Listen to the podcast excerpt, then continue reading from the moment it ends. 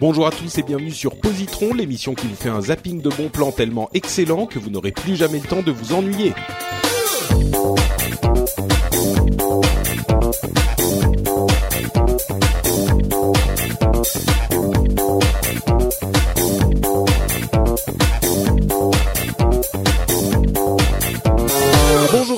Et bienvenue dans Positron pour le troisième épisode de cette session extraordinaire que euh, nous faisons avec les amis Pascal et Hard Disk. Je suis Patrick Béja et euh, vous le savez, Positron c'est une émission où on vous recommande trois trucs cool en 20 minutes, euh, trois séries, trois livres, enfin non, séries, livres, BD, jeux vidéo, etc. Et aujourd'hui, on a un programme incroyable à vous proposer. Mais avant de se lancer dans le cœur de l'émission, bien sûr, comme toujours, je dis bonjour aux co-animateurs. Comment allez-vous, messieurs? Pascal Hardis, tout va bien? Vous êtes en forme? Vous êtes parés à partir dans les incroyables auteurs de la culture euh, française et internationale? Bonjour Patrick, ça va bien, ça caille mais ça va. Ça s'est senti que j'ai commencé une phrase euh, dont je ne savais pas comment elle allait se terminer. Il y avait un côté, un, il y avait un côté un peu matinal d'Europe 1, c'est bonjour Patrick. Qu'est-ce que vous avez pour nous aujourd'hui C'est une phrase procédurale. Exactement, elle est générée aléatoirement en fonction de, euh, des données de la matinale d'Europe 1. Euh, bon bah écoutez messieurs, je suis heureux de euh, vous retrouver encore une fois pour parler de produits culturels sympathiques qui nous ont plu et je vais commencer tout de suite avec une série assez euh, psychédélique, je dirais. Je crois que c'est le terme que qu'on peut choisir. Je vais tout de suite vous demander est-ce que vous l'avez euh, vous l'avez regardé? Ça s'appelle Légion et c'est un truc de super-héros. Est-ce que vous connaissez? Non, j'en ai entendu parler, on m'en dit beaucoup de bien. D'accord. Euh, c'est dans ma to-do list. Mais apparemment, de toute façon, tous les trucs qui s'appellent Légion en 2016 sont géniaux. Donc, de toute façon. euh... écoute, je je sais plus si c'est 2016 ou 2017 Légion. Euh, donc, mais bon, ça compte aussi, on va dire. Et c'est une série vraiment à laquelle je croyais pas du tout, du tout, du tout. Euh, D'abord parce que c'est une série de super-héros et à part certaines séries Netflix de super-héros, c'est quand même très casse-gueule. Euh, et là, en l'occurrence, c'est FX qui a produit, qui fait quand même des choses bien généralement. Euh, mais euh, bon, c'était quand même pas gagné, surtout que la, la base. Ah, pardon. Excusez-moi, je reviens. euh, c'est c'est l'esprit du protagoniste principal de Légion qui est en train de, de m'envahir. Donc, la base de la série Légion, c'est le personnage de Légion qui franchement euh, dans les comics c'est un personnage de Marvel dans les comics tu te dis c'est vraiment difficile de faire un sujet sur lui. Alors je suis pas un spécialiste du personnage parce qu'en plus c'est pas un personnage qui a une grosse importance dans les dans les comics mais en gros c'est un euh, c'est le fils caché de Charles Xavier qui lui-même est un euh, pers une personne qui peut euh, qui, qui est télépathe et qui peut euh, entrer dans l'esprit de d'autres personnes.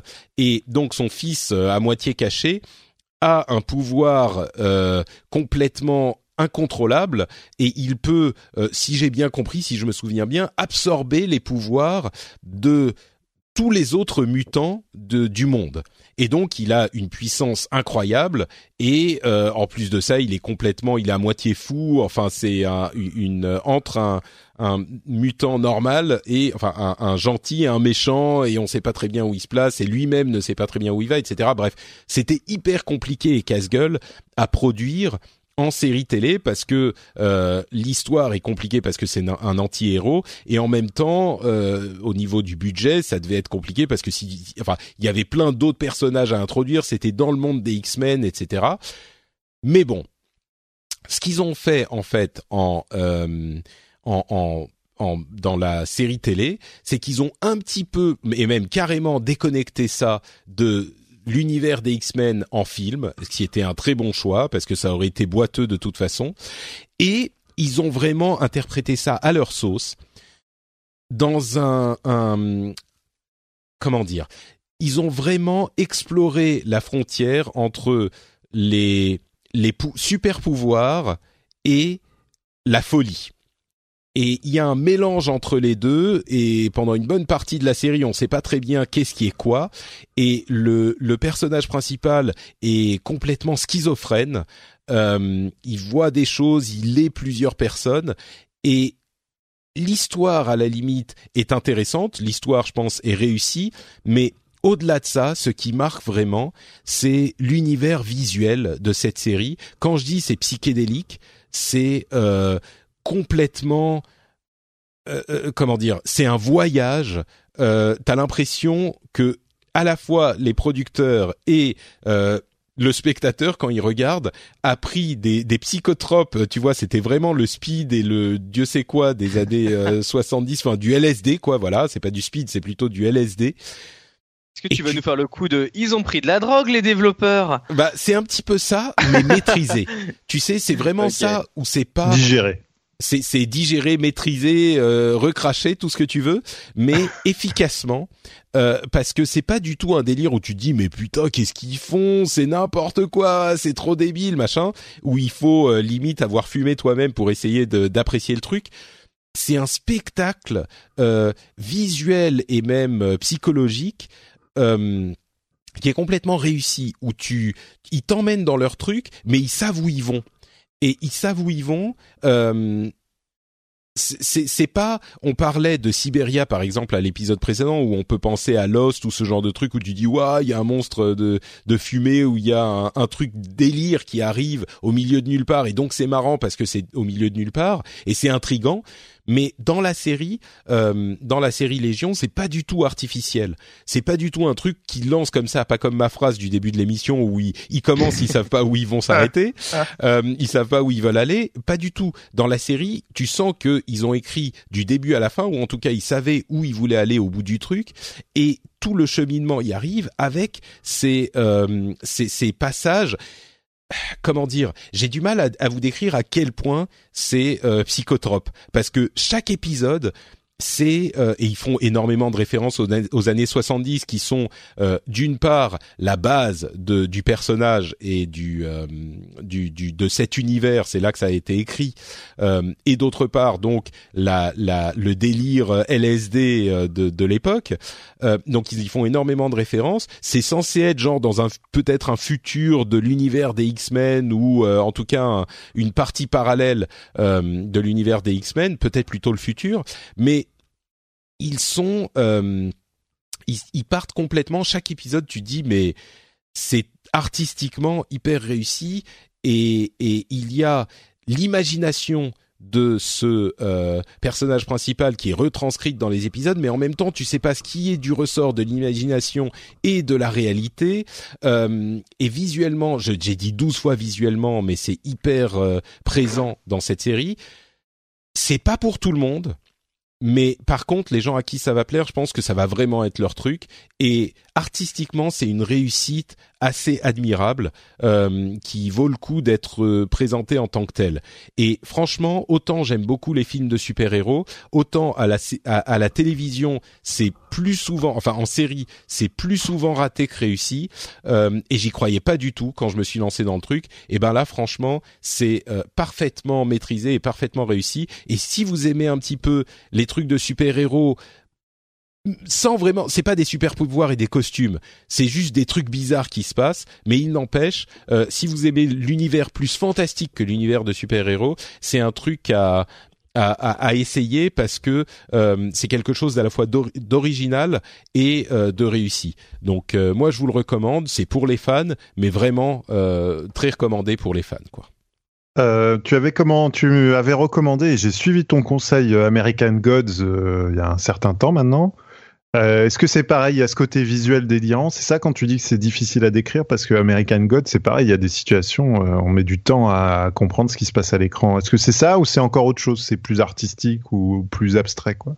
Je dirais que c'est un petit peu le même genre de délire dans le sens où il y a des trucs que tu comprends pas qui sont un petit peu what the fuck que tu finis par comprendre euh, au bout de la série. C'est pas juste le what the fuck pour le principe, mais je dirais que artistiquement c'est encore plus réussi. Euh, c'est encore plus psychédélique, mais c'est encore plus réussi dans Légion en ce sens que c'est beau. C'est c'est pas juste bizarre. Vois ce que tu veux dire. C'est vraiment euh, c'est vraiment juste beau quoi. On parlait de il y a il y a deux épisodes euh, d'étalonnage et de de couleurs qui qui donnent un certain ton à, à différentes séries. Et là, tu as différentes ambiances et différents types d'étalonnage et différents travaux artistiques vraiment. Euh, T'as l'impression que tout est sculpté, dessiné à la main. Euh, c'est, je pense que c'est pas un budget énorme, mais ce qu'ils font avec leur budget est, admirable. Et pour le coup, euh, je pense que ça plairait beaucoup à, à Hardisk aussi. Alors c'est quand même une grosse série américaine, hein, donc il y a du budget, mais euh, il y a aussi beaucoup d'inventivité. Donc je pense que ça te parlerait Hardisk. Ah, je pense aussi, ouais. Je pense aussi. Alors après, les séries Netflix euh, sont connues pour avoir une image vraiment pas dégueulasse. Euh, ils sont vraiment une espèce d'attention au détail qui est, assez phénoménal. Je parlais de House dans l'épisode précédent, mais c'est vrai que la photographie est formidable. Euh, après, donc tu me dis, d'accord, ça n'a rien à voir avec du, du Marvel, par exemple. Rien du tout en termes de ok. Parce que j'ai beaucoup de mal avec alors avec les Marvel en règle générale en ce moment et surtout avec l'image des Marvel en ce moment. Et euh, alors, je sais qu'il y a un espèce de truc alors il y a un truc qui était une mode en 2015 et j'ai l'impression que ça a touché les films et les séries, euh, c'est de faire des publicités euh, sans aucune colorimétrie, limite grise, tu sais. Et euh, il y a eu beaucoup de, pubs qui sont sortis comme ça. Et les films, il y a des films de super-héros, notamment le deuxième Avengers, où il y a des scènes comme ça dans les villes où c'est hyper gris et monotone. Et je trouve ça purement immonde. Et, euh, c'est en train de toucher beaucoup de films et beaucoup de séries. Et, euh, justement, quand j'entends truc de super-héros, j'ai tous les warnings, tu sais, je suis là genre, oula, est-ce que ça va encore être un truc grisâtre, bizarre, quoi. Alors, franchement, le Légion, pas du tout, du tout. Moi, j'aime beaucoup les films Marvel. Euh, je suis vraiment client, mais ça n'a rien à voir. Les films Marvel sont très formulaïques. C'est drôle, c'est de l'action, c'est du et tu sais ce que tu vas avoir, quoi. Euh, mm. Moi, je les trouve très bien écrits et bon, on pourrait parler des films Marvel pendant longtemps, mais tu sais vraiment ce que tu vas avoir. Il y a, c'est toujours la même formule. Légion n'obéit pas du tout, du tout à cette formule. Il y a certains moments où c'est très euh, justement euh, euh, muted, les colors, les, les colors sont muted, tu vois. Euh, les ouais. couleurs sont très. Euh, mais si ça sert le propos, c'est pas dérangeant. Mais le mais problème, c'est est-ce que c'est tout le temps Non, pas du tout, justement, voilà. parce que le type, il est fou et il est dans un asile. Et parfois, t'as des scènes justement où il est, ou alors c'est des souvenirs ou c'est des trucs comme ça, c'est comme ça. Mm. Mais alors, il y a aussi des moments, c'est hyper coloré. Et quand je disais, il y a des références à l'univers des, des années 70. Euh, même les couleurs, tu vois, il y a des des des scènes où tu as les vêtements. Euh, c'est tu sais cet orange plastique qu'il y avait dans les années oui, 70, cette esthétique. Un côté un peu euh, le QG de Fantomas, quoi. Voilà, voilà, exactement. Il y a des ouais, moments, il y a de ça, ouais. mais quand même modernisé. Il y a des et c'est hyper coloré. Hein. Je veux dire, c'est pas du tout. C'est c'est joyeux par moment dans les couleurs, et puis par moment c'est c'est c'est c'est hyper euh, à l'opposé justement, c'est hyper triste. Mais il y a des scènes. Enfin, franchement, je veux pas en okay. dire plus parce que je suis en train de trop le vendre, mais c'est un festival, c'est un festival d'inventivité cette série et j'ai fait un truc euh, tout bête. Je suis allé chercher euh, Legion et c'est FX, c'est pas Netflix. Je me suis rendu compte que je l'ai prononcé un petit peu vite. Ah, j'ai compris Netflix. Un okay. Ouais ouais, c'est un network euh, aux, aux, US euh, et, et c'est FX, c'est pas c'est pas du tout Netflix. Et tu sens que ils ont, c'est aussi, ils essayent de faire du, du HBO euh, après HBO, mais avant Netflix, et ils ont vraiment un ton dans dans les séries qu'ils produisent.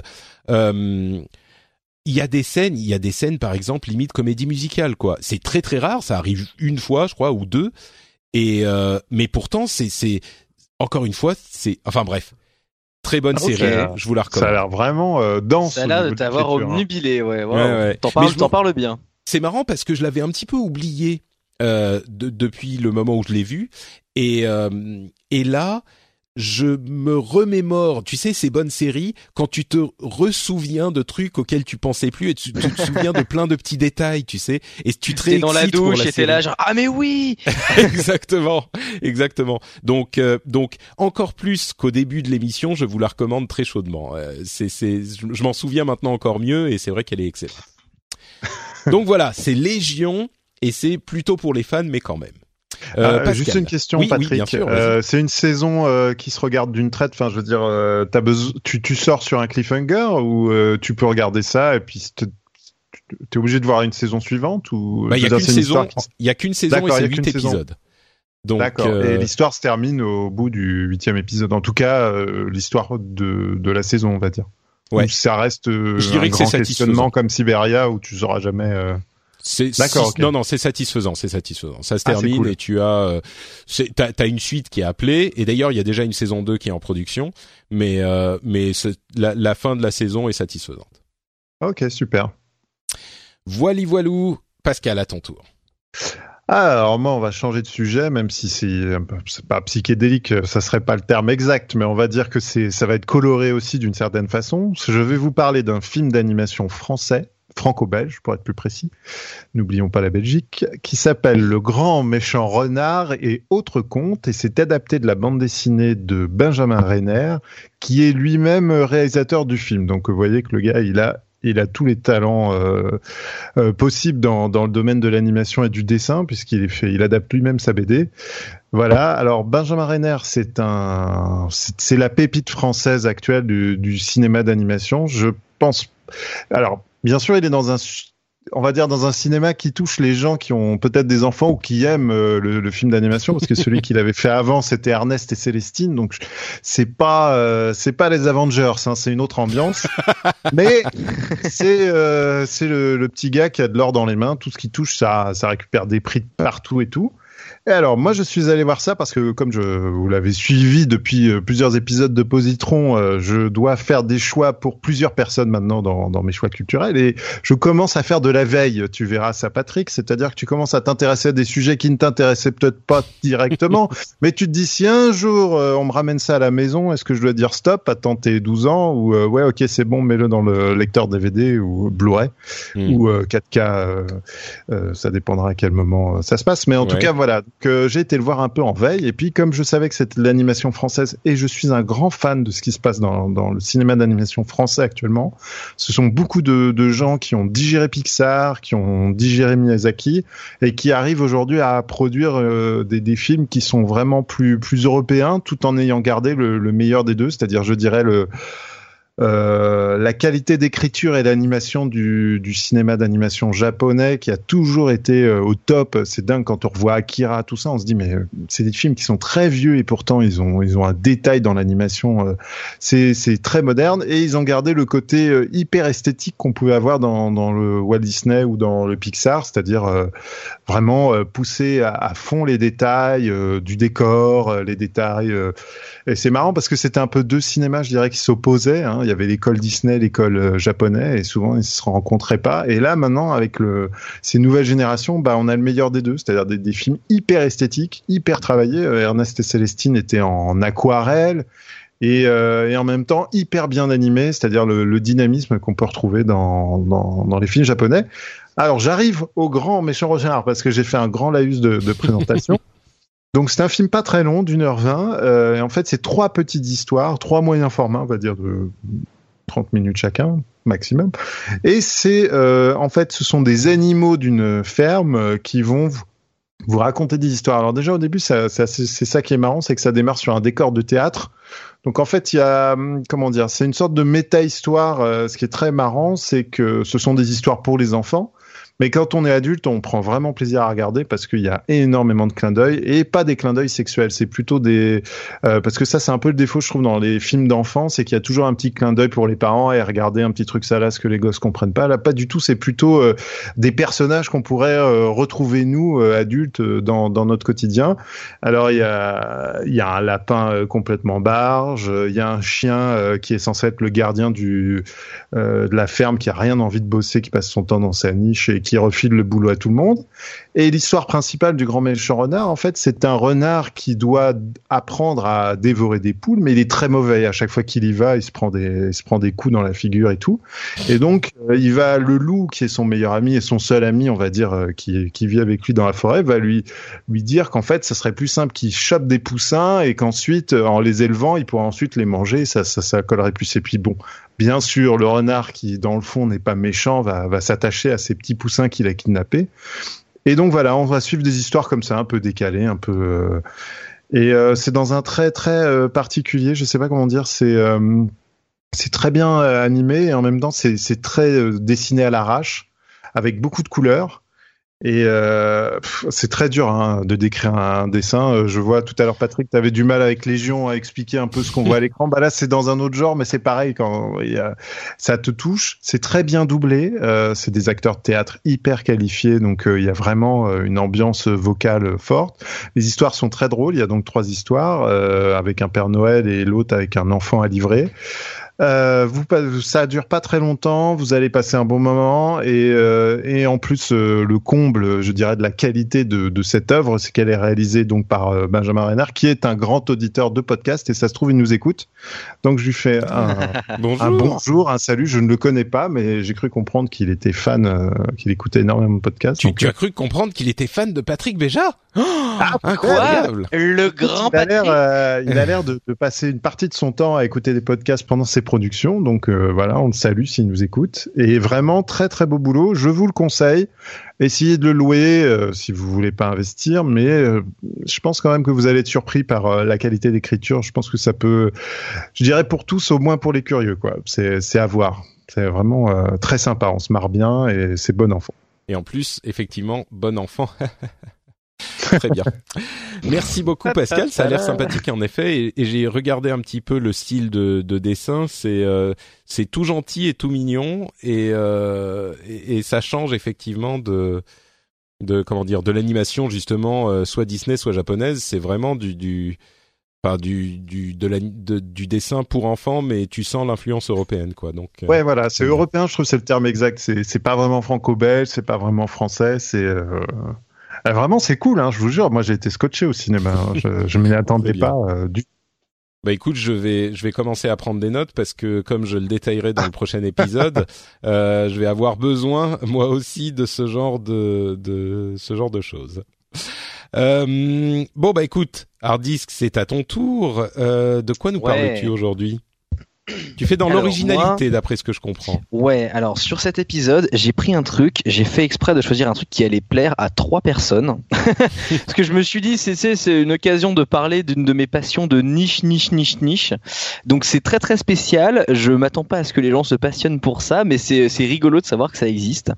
Alors je vais parler d'un jeu vidéo, mais d'un jeu vidéo d'une manière un petit peu euh, différente, parce que je vais parler d'une sous-culture d'un jeu vidéo. Ce jeu, c'est World of Warcraft, euh, passion que je partage partage avec euh, Patrick euh, depuis euh, très longtemps.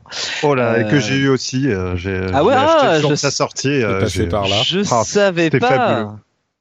Bah, ah, j'ai pas suivi comme vous, bien sûr, mais euh, à un moment j'ai changé un peu d'univers euh, jeux vidéo, mais je, ça a été une des plus belles expériences de jeux vidéo que j'ai connues. Quoi. ah, trop bien. Bah, je ah savais pas, tu vois, c'est cool. Ben en fait voilà, ce dont je veux parler, euh, c'est d'une une sous-culture de jeu qui existe. Donc il faut savoir que voilà, World of Warcraft c'est un MMORPG euh, qui est donc euh, payant, euh, qui a été lancé par Blizzard il y a un peu plus de 11 ans maintenant, je crois. Et très très tôt dès l'annonce de jeu, il y a eu des bidouilleurs en fait qui se sont attelés un peu à, à, à voir ce qu'ils pouvaient faire avec. Et il y a eu ce qu'on appelait toute une vague de l'émulation World of Warcraft, c'est-à-dire des gens qui faisaient des serveurs privés. et là je pense que euh, le, contrat euh, de NDA de Patrick doit être en train de, sauter. Je sais même pas si c'est un truc que tu as le droit de discuter. Bon, si, si, bien euh, sûr. Non, moi, j'ai aucun, aucun. pour ceux qui savent pas, j'ai travaillé pour la société Blizzard Entertainment, donc le développeur et l'éditeur du jeu World of Warcraft. Et évidemment, toi, tu utilises le terme politiquement correct de serveur privé. Je ne doute pas que d'autres personnes, dont Blizzard, diraient de serveurs pirates puisque euh, c'est effectivement une euh, un moyen de se connecter, de connecter le client qu'on a sur l'ordinateur à des serveurs autres que les serveurs officiels de, euh, de, de, de Blizzard et de faire des choses sur ces serveurs. Et effectivement, disons que la légalité de la chose est discutée. On va dire ça comme ça pour rester poli. C'est discuté ah, même si tu as acheté le, le, jeu, par bah, Techniquement, c'est contre le règle d'utilisation de Blizzard. La légalité, c'est techniquement légal mais bon, disons qu'il n'y a pas vraiment eu de jurisprudence World of Warcraft, quoi. Je pense que c'est le genre de truc où c'est légal, c'est pas euh, criminel de t'y connecter, mais le fait de euh, de faire tourner un serveur, par contre, on a eu beaucoup de d'histoires comme ça. Ça, par contre, ah, je pense que c'est assez clair. Euh, c'est pas tout à fait légal, quoi, le, du côté des serveurs, mais Mais bon. Mais donc du coup moi ce, ce à quoi je, je voulais m'intéresser c'est que donc voilà comme disait Patrick on peut forcer le jeu à se connecter ailleurs que chez Blizzard et donc il y a des gens qui ont développé en fait des serveurs alternatifs. Alors il y a un côté pas très intéressant qui est euh, il y en a plein qui sont faits pour jouer gratuitement à une version fonctionnelle mais un peu plus buggée euh, du jeu. Ça c'est pas très intéressant mais moi ce qui m'a vraiment passionné pendant des années c'est des gens il y a toute une communauté de modeurs en fait qui se sont mis à, à créer des outils de développement euh, autour de World of Warcraft et qui sont mis à créer complètement un jeu alternatif avec World of Warcraft comme base. Et je voudrais en citer quelques-uns si jamais ça vous intéresse. Euh, il y a notamment euh, des, des, des, bon, des trucs euh, qui sont assez simples, comme des staircase events, où en gros il y a des joueurs qui ont pris des endroits complètement vides de la carte au milieu de, au milieu d'un océan et qui ont mis plein de tables les unes sur les autres. Et le but c'est de sauter sur les tables pour arriver en haut d'un espèce de parcours. Il y a, c'est marrant ça. Il y a plein de trucs comme ça. Il y a du, du modèle swap où en gros les, les gens changent les modèles 3D pour avoir, euh, je sais pas, euh, une voiture euh, au milieu d'un truc d'heroic fantasy. Enfin, ça n'a aucun sens. C'est des trucs un peu rigolos comme ça. Et il y a des gens qui sont allés très très loin, comme WoW Awakening, où c'est un serveur où il y a plus de classes. Donc dans le jeu de base, il y a des classes, il y a les mages, les chasseurs, etc. Il y a plus de ah classes et tous les sorts sont disponibles pour tout le monde à chaque niveau. Donc vous pouvez faire votre propre classe en piochant dans les sorts de toutes les classes. C'est assez intéressant comme comme gameplay. C'est hyper équilibré ça. Bah, non mais c'est pas du tout équilibré évidemment mais c'est rigolo tu vois c'est des trucs un peu voilà. Et on a un truc aussi comme euh, Undying WoW euh, qui se base sur une ancienne version de World of Warcraft où là le monde est totalement customisé ça s'appelle une euh, une extension custom. On n'a pas accès au monde du jeu traditionnel et on est vraiment dans l'histoire qu'ont créé les développeurs d'Undying WoW avec bah, des personnages des histoires des quêtes complètement customisées de A à Z. Et une petite note alors ça c'est vraiment niche de chez niche parce que ça fait 1000 vues sur YouTube même chez les gens qui aiment bien ça. Euh, c'est la chaîne YouTube de Reznik Shaman qui parle donc de bidouille World of Warcraft et qui lui s'est mis à faire un truc un peu taré. Il s'est mis en fait à créer une carte euh, complètement alternative pour World of Warcraft, qui est une carte euh, entre guillemets photoréaliste post-apocalyptique. Euh, donc ça ressemble visuellement à, au premier Counter Strike. C'est très bizarre parce que ça tourne sur le moteur du jeu de World of Warcraft. ah c'est différent. Ouais. C'est vraiment pas du tout fait à la base pour faire tourner un truc pareil. Et on voit un orc dans une espèce de voiture à la Fallout. Enfin c'est assez rigolo de de, regarder ça. Et donc voilà, c'est juste pour euh, pour montrer un peu cette espèce de, monde de bidouilleurs qui existe et qui est un peu euh, un peu de niche et que je trouve moi très très rigolo et passionnant. Effectivement, c'est le genre de truc, euh, le, genre de truc complètement délirant qui, de fait, je pense, n'est pas très intéressant à jouer sur le long terme pour la plupart des gens, mais il y a certaines personnes qui vont adorer et qui vont se plonger là-dedans et ça peut ça, ça peut souvent euh, donner lieu à de la créativité surprenante quoi. Moi, j'adore le principe des modes. Euh, je, je, trouve ça dommage que ça, ça, reste encore trop niche, en tout cas dans la culture, parce que euh, pour moi, c'est la, la, comment dire, c'est c'est la, la, partie artistique de, de, du jeu vidéo. En tout cas, pour moi, c'est de là que peut venir l'art dans, dans le jeu vidéo, parce qu'il y a l'art, la création du jeu en lui-même, tout le travail, le concept et tout mais euh, je trouve ça toujours passionnant de voir. Euh, c'est comme voir quelqu'un s'asseoir sur une table, si vous voulez. Il a complètement cassé le concept de départ, et, euh, et d'une certaine manière, les modes, c'est un peu ça. C'est aussi une façon de de revisiter un jeu. Et j'espère, euh, bah, je vois par exemple des associations comme MO5, tout ça. J'espère qu'un jour, si si Blizzard doit stopper les serveurs pour une raison ou pour une autre, il y aura une sorte de fondation internationale qui permettra aux gens de continuer à Enfin, je trouverais ça bah, vraiment dommage de perdre le voyage dans World of Warcraft. ce qui emmerde Blizzard, alors c'est mon avis perso, mais comme tu y as travaillé, Patrick, ça m'intéresse beaucoup de savoir. Je pense que ce qui, ce qui peut emmerder, ce qui peut emmerder Blizzard, c'est les serveurs qui justement ne sont pas faits pour du contenu customisé, mais qui sont faits pour répliquer le jeu traditionnel de manière gratuite. Parce que là, je comprends l'emmerdement. Par contre, pour pour les gens euh, qui ont fait un serveur privé dont le seul but c'est de se balader sur un cube vert avec une Lamborghini, juste pour rigoler, parce que ça existe hein, ah. littéralement. Il y a des gens qui ont mis une Lamborghini comme monture dans World of Warcraft du coup. Mais euh, si tu veux, je vois pas trop le côté c'est comme euh, je sais c'est il y a une limite entre les modes qui font perdre de l'argent et les modes qui entre guillemets servent de publicité euh, parce que c'est rigolo et c'est euh, hors contexte et ce serait impossible à faire sur la version officielle. Bah je dirais bon je parle pas au nom de Blizzard bien sûr hein, c'est c'est pas du tout je travaille plus pour eux et je je je suis pas représentant ou je représente pas du tout ce qu'il pourrait penser, j'en sais rien aujourd'hui. Euh, mais de ma connaissance de joueurs, euh, ce que je dirais, c'est que il y a énormément de problèmes que peuvent poser ce type de serveur dont les gens ne se rendent pas compte. Alors bien sûr, il y a l'aspect financier, c'est-à-dire que pour la partie euh, on fait on fait tourner le jeu, il y a une grosse polémique sur le fait que Blizzard a fait fermer des serveurs de WoW classiques c'est-à-dire de WoW tel qu'il oui, était. Il bah y a oui, il y a eu tout un, drama avec Elysium, notamment un serveur classique. Ouais. Exactement. Et donc ça, bien sûr, c'est une euh, c'est une série de problèmes ça prendrait une demi-heure pour tout expliquer, mais en gros, d'une part, euh, c'est une euh, question de propriété intellectuelle qui est appropriée par les gens qui utilisent ce serveur. et même s'ils le font pas pour l'argent, s'ils laissent courir, tu vois, au bout d'un moment, les gens qui sont sur ce serveur... C'est le problème des, des trademarks, c'est-à-dire que tu es obligé de défendre ta marque, sinon tu la perds.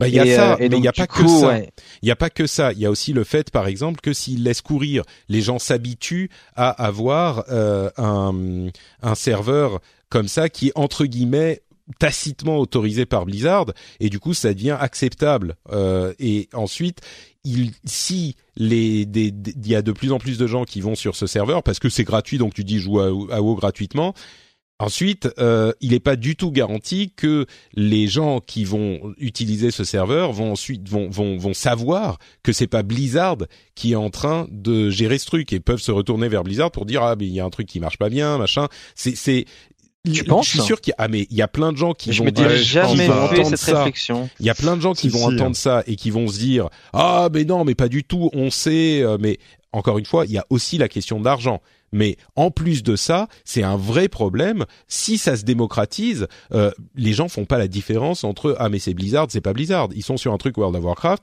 et ils vont. Je, vous garantis qu'il y a des gens qui vont aller se plaindre à Blizzard de euh, la manière dont est géré tel ou tel truc. Euh, Ensuite, il y a des gens qui disent ah mais pourquoi est-ce que Blizzard fait pas une enfin il y a une question de volonté artistique, de volonté euh, euh, commerciale. Euh, pourquoi est-ce que Blizzard fait pas des serveurs euh, euh, classiques? Euh, Bien sûr, il y a du des clients puisque alors juste rapidement la, la, version classique c'est c'est en fait une version du jeu avant toutes les extensions. Donc le jeu tel qu'il était en 2006 et il y a plein de joueurs nostalgiques de cette version qui ont créé des serveurs donc alternatifs qui sont encore à cette version du jeu et que Blizzard du coup fait fermer. Le contexte rapidement de voilà. C'est ça. Et, et, quand tu dis plein de gens, euh, faut mesurer les choses aussi. C'est quelques dizaines de milliers, dont une bonne partie, je pense, qui vont parce que c'est gratuit. Il y a des amoureux du truc, hein, je dis pas le contraire.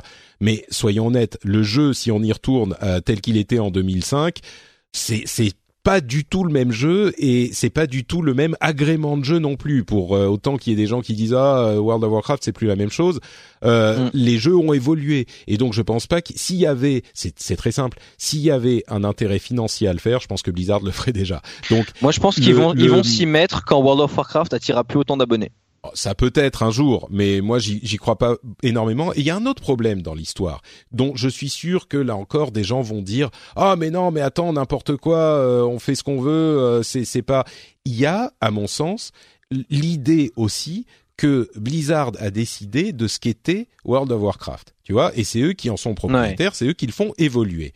Et euh, au-delà de toutes les argumentations commerciales machin, euh, c'est c'est pas à quelqu'un d'autre de dire nous on veut que World of Warcraft soit comme ça et on vous demande pas votre avis. Tu vois, il y a une propriété intellectuelle qui est pas juste un truc commercial d'entreprise, c'est une propriété artistique, une intention artistique. Il y a des artistes chez Blizzard, il y a des développeurs, il y a des tu vois, si moi je décide ah ouais mais euh, la vidéo de hard disk elle est pourrie telle qu'elle est, euh, je vais venir rajouter des trucs, euh, mettre des smileys sur les têtes et ça va être beaucoup mieux. c'est marrant, mais enfin si toi t'as pas envie que ta vidéo soit présentée comme ça et qu'on dise c'est la vidéo d'hard disk machin t'as as le droit de dire mais attends c'est pas non ce que je je, je comprends totalement mais je pense qu'il y a une certaine mesure il y a toujours eu des fan films il y a toujours eu des, des, des tu vois du, du, contenu de fan entre guillemets et je pense qu'il y, y, a une certaine mesure où euh, c'est du foutage de gueule parce que c'est le jeu en version gratuite et là il y a aucune créativité et moi personnellement bon euh, ça se bof. Euh, et il y a une certaine mesure où il y a quand même toute une créativité et comme je le disais une espèce de sous-culture euh, bien reconnue avec des gens qui sont vraiment passionnés de, de modifications et de choses comme ça de, sur ce jeu.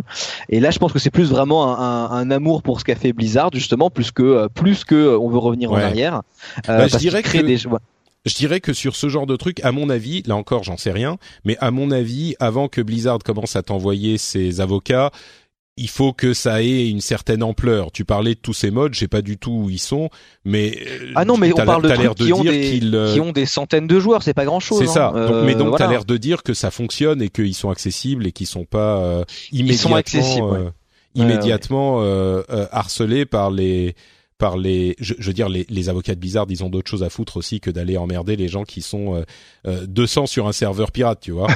euh, mais, bien sûr. Mais et, et, et, pour parler des modes en général, euh, moi je pense qu'il y a aussi, vous avez évoqué la chose en disant ah ouais ça se fait plus, c'est dommage, ça se perd machin. Euh, je pense qu'il faut quand même noter euh, le fait que, à mon sens, la culture du mode existe encore. Il y a des jeux où c'est tout à fait possible. Enfin, on évoquait euh, à un moment. Euh, ah non non, c'est oui pardon, c'est mal compris moi Patrick. Je disais pas que j'étais nostalgique de ça. Je je disais juste oui, ça existe, hein, même Bethesda, je crois, pour ah, certains voilà, exactement. propose on peut euh, des galeries de... mode. Mais alors le problème, c'est que quand ils font ça, les, les modeurs officiels ou en tout cas euh, la communauté mode trouve que c'est scandaleux. Alors moi, qui suis un, un amateur de, enfin, je, je, suis toujours intéressé par la démarche euh, artistique qu'on peut ajouter à du jeu vidéo, par exemple. Euh, je suis toujours triste parce que ça reste niche par les gens qui le font, qui n'ont pas toujours envie que ça soit plus plus populaire. Et quand il y a une démarche populaire réalisée par un éditeur, et là souvent ça crie euh, au scandale ou au commercial. Ouais, bon, là c'est là c'est encore autre chose parce que tu parles de la de la. Ça, au contraire, je trouve c'est c'est cool si ça se démocratise ou en tout cas que comment dire que les jeux vidéo, euh, en fait c'est plus une forme de langage dans le jeu vidéo. Mm. Je trouve ça cool. Par exemple, le, prochain, euh, enfin l'Assassin's Creed qui est sorti, qui va proposer en février de visiter le monde sans se faire attaquer par un serpent ou quoi que ce soit. Je trouve ça cool, tu vois. Ça, ça, aurait pu être un mode. voilà, ça aurait pu être un mode avant euh, par un mec qui a envie de se dire j'ai envie de visiter une pyramide. Là, c'est intégré et c'est ça que je trouve cool, c'est quand tu arrives à redécouvrir euh, euh, un jeu autrement que par que le, gameplay, tu vois. Je, ouais, ouais. Non, mais je suis d'accord. Mais ce que j'essaye de dire, en fait, c'est que et je comprends tout à fait la euh, propriété intellectuelle et tout, et les gens réalisent pas à quel point c'est c'est très très dur d'arriver à, à conserver une œuvre dans son intégrité, quoi. Non, mais en plus, en plus, excuse-moi, j'insiste, mais euh, ça existe encore. Il y a des trucs, enfin Minecraft, il y a des modes de partout. Euh, Skyrim, c'est hyper populaire. Il y a des, des, dizaines et des dizaines de modes. Euh, GTA 5 est hyper modifiable. Euh, enfin, il y a plein. Ça existe. C'est une culture qui existe encore complètement. Donc, je veux pas, je veux juste pas laisser dire que euh, les modes c'est une sorte d'art perdu qui ne qui, qui n'existe plus dans le jeu vidéo parce que les méchants euh, développeurs euh, tu vois euh, détruisent la créativité non, non mais c'était pas mon propos non plus hein. non non d'accord mais bon alors peut-être que j'ai mal compris mais il y a une je pense que les gens ont souvent tendance à penser ça et donc je, je précise la chose les modes existent encore complètement. C'est vrai qu'il y, y, a un rapport manichéen souvent dans, dans ce dans ce, sur ce sujet-là, mais, mais je suis d'accord. Euh, je trouve qu'ils sont souvent plus conciliants qu'ils en ont l'air, en tout cas, ou en tout cas euh, l'image qu'on peut donner aux, aux éditeurs. Bon, en tout cas, euh, voilà pour cette discussion qui a été euh, euh, générée par ta, ta ton, ton positron, euh, fort sympathique. Donc les modes et les hacks dans, dans World of Warcraft. donc c'était une. J'espère que ça aura été une discussion qui aura intéressé les auditeurs. En tout cas, c'est la fin de notre épisode, de cet avant-dernier épisode de la session de Positron qui nous amène à l'épisode 100 qui sera disponible donc juste avant Noël. Euh, je vous rappelle qu'on a parlé de Légion, une sorte de euh, psychédélique partie euh, pour vos yeux et vos oreilles, du Grand méchant renard, qui est un film d'animation jeunesse qui est pour tout le monde, et des modes et des hacks de World of Warcraft, qui est dans le domaine du jeu vidéo et qui est quand même très très niche. Merci à tous les deux de nous avoir emmenés dans ce voyage euh, euh, incroyable. Est-ce que vous pouvez nous dire où les auditeurs peuvent aller s'ils en veulent plus? Commençons par euh, Pascal. vous pouvez me retrouver sur quasiment tous les réseaux sociaux au Pascal Mabi, hein, j'ai pas j'ai pas de pseudo et sur ma chaîne YouTube vous pouvez découvrir au moins une fois par mois un aprographe, un dessin improvisé sur une musique que vous n'entendez pas pour des questions de droit. Toujours eux. Très bien. Et hard disk Eh bien écoute, moi je tweete beaucoup sur twitter.com slash harddisk, c'est H-A-R-D-I-S-K, et je fais des vidéos qui parlent d'audiovisuel deux fois par semaine sur youtube.com slash harddisk aussi magnifique. Pour ma part, c'est Note Patrick sur Twitter et sur Facebook. Et vous retrouvez cette émission et beaucoup d'autres sur frenchspin.fr. Et vous retrouvez également sur ce site les autres émissions que je produis. Et si vous aimez les jeux vidéo qu'on a évoqués aujourd'hui, vous pouvez euh, chercher le rendez-vous jeu sur votre app de podcast ou sur le site en question. Et vous aurez un résumé toutes les deux semaines de tout ce qui s'est passé d'important dans l'univers du jeu vidéo, dans l'industrie. Et on analyse un petit peu tout ça et on parle des jeux récent. Et Dieu sait que euh, en ce moment, enfin cette euh, saison euh, de Noël, il y en a eu énormément. Donc je pense que tout le monde gagnerait à écouter cette émission. Ça s'appelle le Rendez-vous Jeu et c'est disponible partout où il y a des podcasts. On vous remercie de nous avoir écoutés et on vous donne rendez-vous dans deux semaines pour l'épisode 100.